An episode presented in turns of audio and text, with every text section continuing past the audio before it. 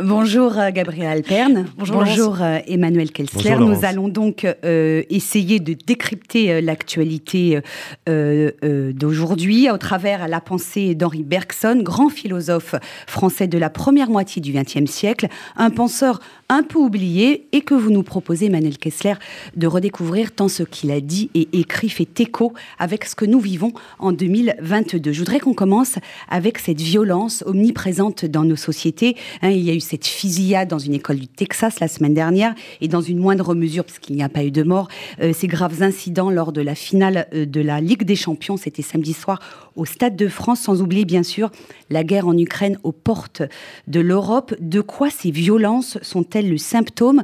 Vous expliquez dans votre livre, Emmanuel Kessler, que Bergson distingue les sociétés ouvertes de celles qui sont enfermées, refermées et qui génèrent des comportements violents, voire des guerres. Est-ce que c'est le cas de nos sociétés occidentales de 2022 Écoutez, oui, parce que euh, Bergson euh, écrit son dernier livre, on commence par la fin, si je puis dire, Les deux sources de la morale et de la religion, en 1932. Il a donc traversé une première guerre mondiale et il voit très bien les périls qui sont en train de monter en Europe euh, avec la montée du nazisme et du fascisme. Et il se demande dans ce livre si la paix n'est pas qu'une halte entre deux guerres. Et vous avez raison de souligner cette distinction qu'il qu'il opère entre société close et, société ouverte. Et la société close, c'est l'état naturel de la société, l'état premier, l'état immédiat. C'est une société qui, pour se souder, a besoin de se situer contre les autres. Et donc la guerre, quelque part, euh, chez Bergson, est presque instinctive, est presque un instinct naturel, est presque naturelle à l'homme.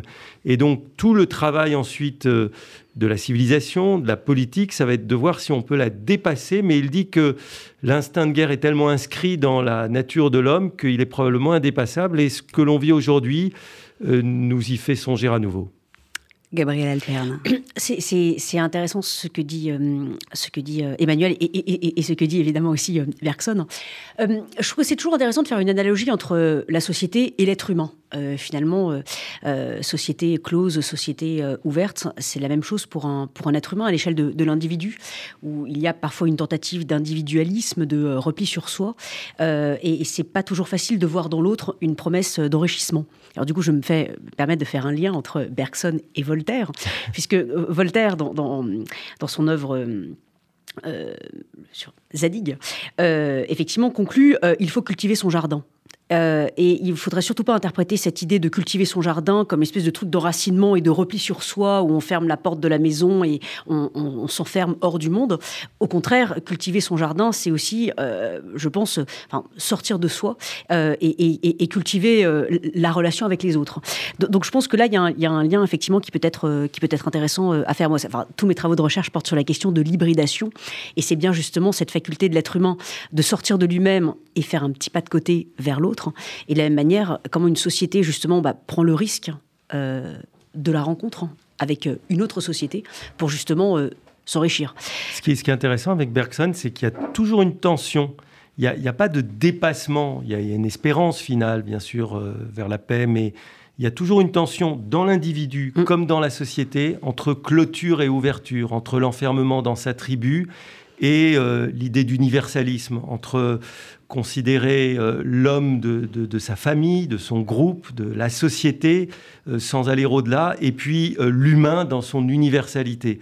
Et quelque part, cette tension demeure. C'est ça que je trouve particulièrement présent, aussi actuel chez, lui, parce que c'est ce qu'on vit aussi. Et, la, tension, bah, c'est peut-être ça, justement, ça s'exprime à travers cette violence-là. Espèce de tension, on se dit, voilà, repli ou, on va vers l'autre, et donc, même la question de la guerre en Ukraine, ça pourrait être un, un angle euh, d'analyse euh, intéressant. Alors, pour, faire écho à ce que vous venez de dire, euh, deux affaires qui ont occupé l'actualité ces derniers jours. Il y a tout d'abord l'affaire du Burkini dans les piscines de Grenoble, et puis également la nomination de Papa Ndiaye au ministère de l'Éducation. Là encore, ça fait écho à la pensée de Bergson. Il était opposé aux idéologies, au système, à tous les mots en isme, en l'occurrence le communautarisme, le wokisme, l'indigénisme. Qu'est-ce qu'il qu'il propose comme système de pensée en dehors des idéologies qu'il condamne et qu'il refuse alors sa force, et moi je crois aussi, c'est ce qui fait son actualité, c'est qu'il ne propose pas de système. Alors effectivement,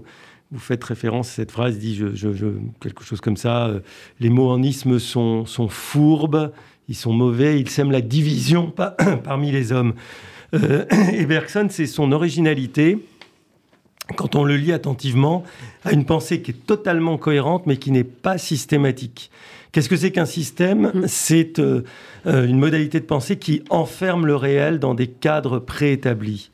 Or, chez Bergson, le réel, il épouse la durée des choses, c'est-à-dire le fait que le temps fait avancer, qu'il est créatif, qu'il nous propose de l'imprévisible nouveauté.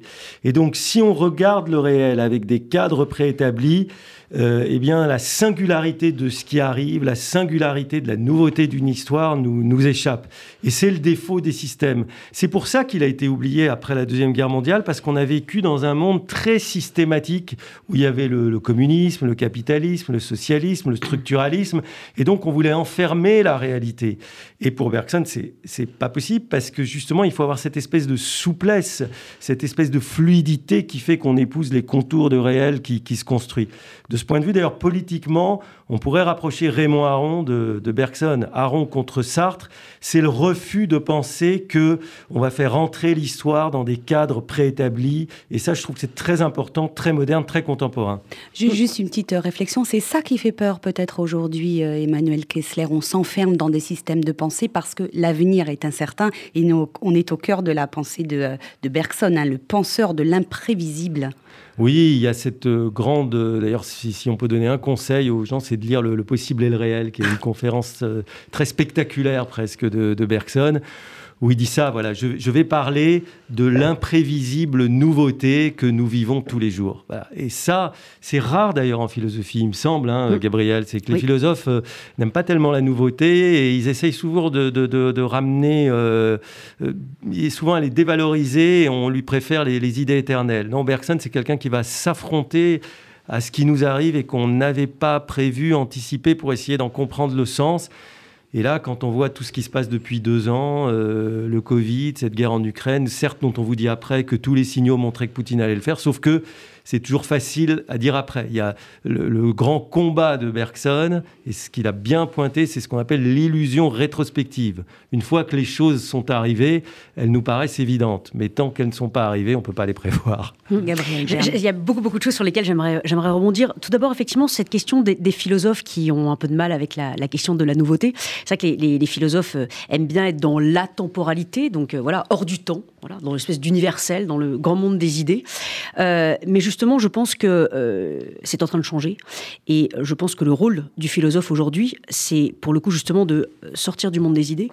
Euh, enfin, avoir toujours un pied dans le monde des idées, hein, mais aussi avoir un pied dans le réel. Et, surtout, je pense que le philosophe a une responsabilité envers l'avenir. Il doit s'inscrire dans, l'avenir pour redonner à ses contemporains le, goût de l'avenir. Donc ça, c'est un premier élément.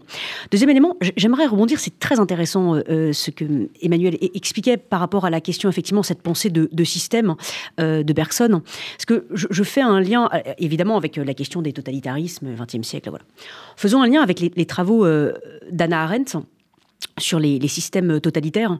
Et ce que je trouve intéressant, c'est que ces fameux mots en isme, donc pour elle, donc qui sont des idéologies. En fait, Anna Arendt explique que l'idéologie, c'est la logique d'une idée. C'est-à-dire qu'on part d'une première prémisse, vous posez A, puis B, puis C, puis D. Et c'est comme ça que, je la cite, hein, Hitler et Staline euh, déroulaient l'alphabet du meurtre.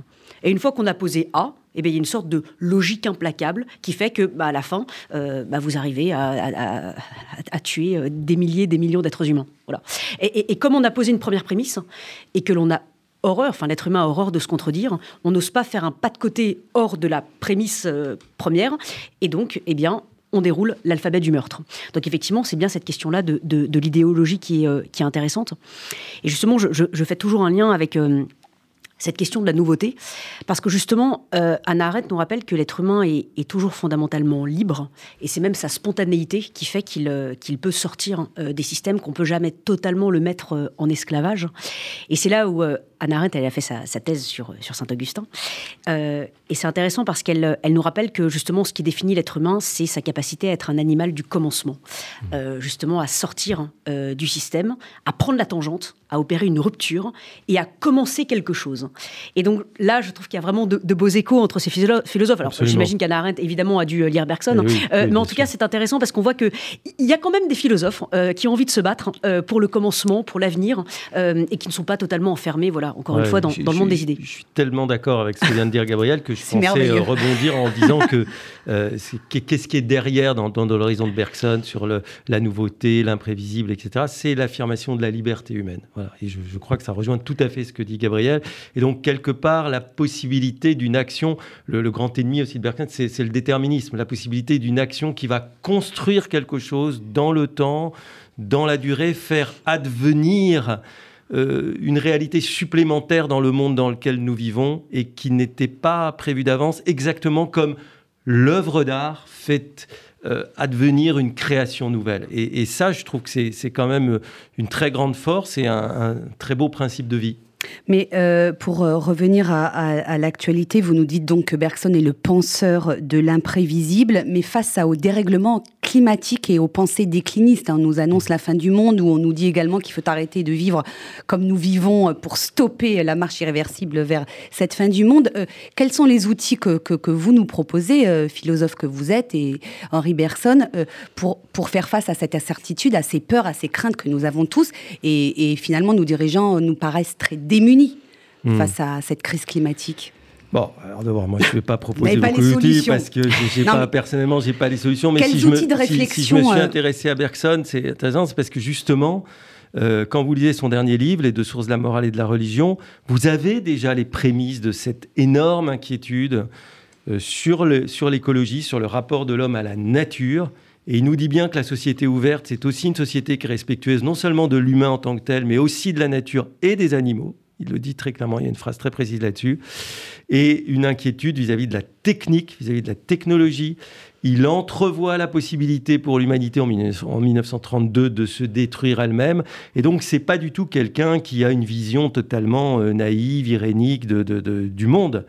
Euh, et il dit l'humanité, son avenir dépend d'elle.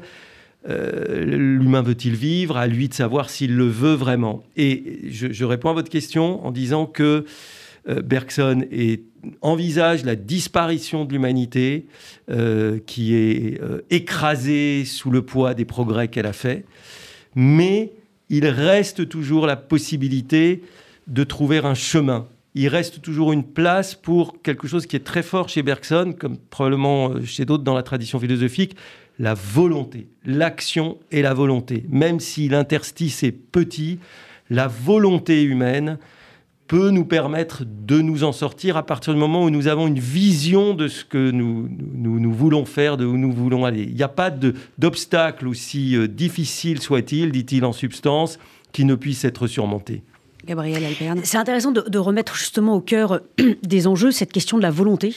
Parce qu'en fait, on a l'impression que l'être humain, depuis un certain temps, euh, a envie de tout prévoir euh, et pas forcément de tout vouloir. Euh, voilà, sauf que vouloir et prévoir, c'est pas la même chose. Hein. Je, pense justement que le, drame de, l'humanité est, encore une fois de, effectivement vouloir systématiquement tout prévoir, tout faire entrer dans des cases. Donc elle fait rentrer la nature dans des cases. D'ailleurs, elle la divise en, morceaux, en ressources naturelles, voilà, qu'elle va épuiser. donc ce qui pose effectivement un certain nombre un certain nombre de, problèmes. Et on l'a bien vu d'ailleurs avec le surgissement de la Covid-19, hein, qui était le surgissement de l'imprévisible dans nos vies. Et on avait oublié que l'imprévisible pouvait euh, de nouveau euh, arriver. Euh, moi, ça, me fait assez peur parce que vous, vous, parlez de la question du changement climatique, mais quand on voit euh, dans certains pays que euh, justement certains pays euh, essayent par exemple de recréer des nuages, de faire de la pluie artificielle quand il faut, au moment où il faut, enfin on sent bien qu'il espèce de comme si l'être humain voulait prendre une forme de toute puissance sur la nature et même devenir un dieu omnipotent, omniscient. Et, je, pense, enfin c'est terrible parce que c'est comme si nous n'avions pas appris de nos erreurs et comme si la Covid 19 ne nous avait pas appris justement que eh ben non, la vie c'est l'imprévisibilité et, c'est ça qui fait que bah, c'est la vie et que c'est pas la mort ou autre chose. À la domination de la nature par la technique, qui est un rêve fou et impossible, euh, Bergson fait quelque chose qui, a beaucoup d'écho. Alors, c'est pas un ennemi du progrès technique, hein. c'est quelqu'un qui, euh, justement, parce qu'il il, il, regarde, il apprécie la nouveauté, est un adepte de l'invention, qui est une forme de créativité. Mais il nous appelle, à la fin des deux sources, à ce qu'il appelle un retour à la simplicité. Et je dirais que pour euh, relier à l'actualité, ce serait pas du tout la décroissance, ce serait davantage la sobriété. la frugalité. connaître, voilà, frugalité. Et ça, c'est, c'est quelque chose qui a, me semble-t-il, beaucoup d'écho en ce moment. Alors, il nous reste deux minutes pour vous poser une question qui appellerait de très longues réponses, mais malheureusement, vous allez répondre. On n'a pas euh, la durée bergsonienne. Rapidement, euh, en quoi les idées de Bergson sont liées avec celles de démocratie, de république et finalement d'universalisme, qui sont des notions qui sont portées par de nombreux jeunes philosophes euh, aujourd'hui. Juste d'un mot, parce qu'on a souvent à juste titre d'ailleurs, euh, identifié Bergson à la mystique chrétienne. Bon, il est juif, Bergson, hein, mais il est beaucoup plus proche du catholicisme, même s'il refuse à la fin de sa vie de se convertir. Et donc, euh, tirer Bergson vers le religieux. Mais dans les deux sources, il ouvre une voie pour ceux qui ne veulent pas aller vers la voie religieuse en disant que la démocratie est d'essence évangélique, c'est-à-dire que elle réalise, et de façon euh, séculière, j'allais dire sans Dieu, l'ouverture, liberté, égalité, fraternité. Et il dit la fraternité est l'essentiel.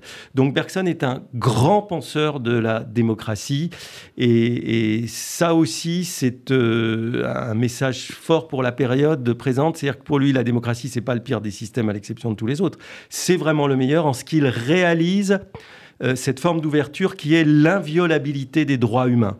Imparfaitement, avec des dérives, avec des dangers. Il le dit très clairement, mais l'objectif de la démocratie euh, demeure l'objectif politique par excellence. La conclusion, Gabriel Alper. Oui, alors je, dirais que sur le sujet de, la démocratie, on, pense toujours à la démocratie dans le rapport entre le peuple et le pouvoir. Je pense que là, tout le sujet aujourd'hui, euh, c'est justement de penser les rapports du, peuple avec le peuple hein, euh, et les individus entre eux. Et justement, à l'heure de l'individualisme, du repli, je pense que le grand défi de la démocratie, c'est pas tant le rapport avec le pouvoir que le rapport, justement, encore une fois, entre les êtres humains, entre les citoyens euh, eux-mêmes. Et donc ça, pour le coup, un, vrai défi posé à nos décideurs politiques. merci beaucoup. C'est la fin de cette atelier philo. Je rappelle le titre de votre livre, Emmanuel Kessler, Bergson, notre contemporain, le penseur de l'imprévisible. C'est publié aux éditions de l'Observatoire. Lisez-le, même si c'est un peu parfois ardu, il faut s'accrocher, mais c'est passionnant.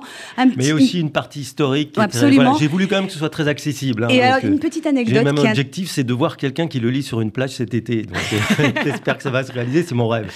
Euh, juste une petite anecdote moi, que j'ai retenue. Euh, il, Marcel Proust a, a été son garçon d'honneur euh, lors de son mariage. Absolument, oui, parce qu'ils sont cousins par alliance, c'est-à-dire que euh, la mère de Proust est la cousine germaine ou issue de Germain de la mère de la femme de Bergson. Voilà, vous savez tout.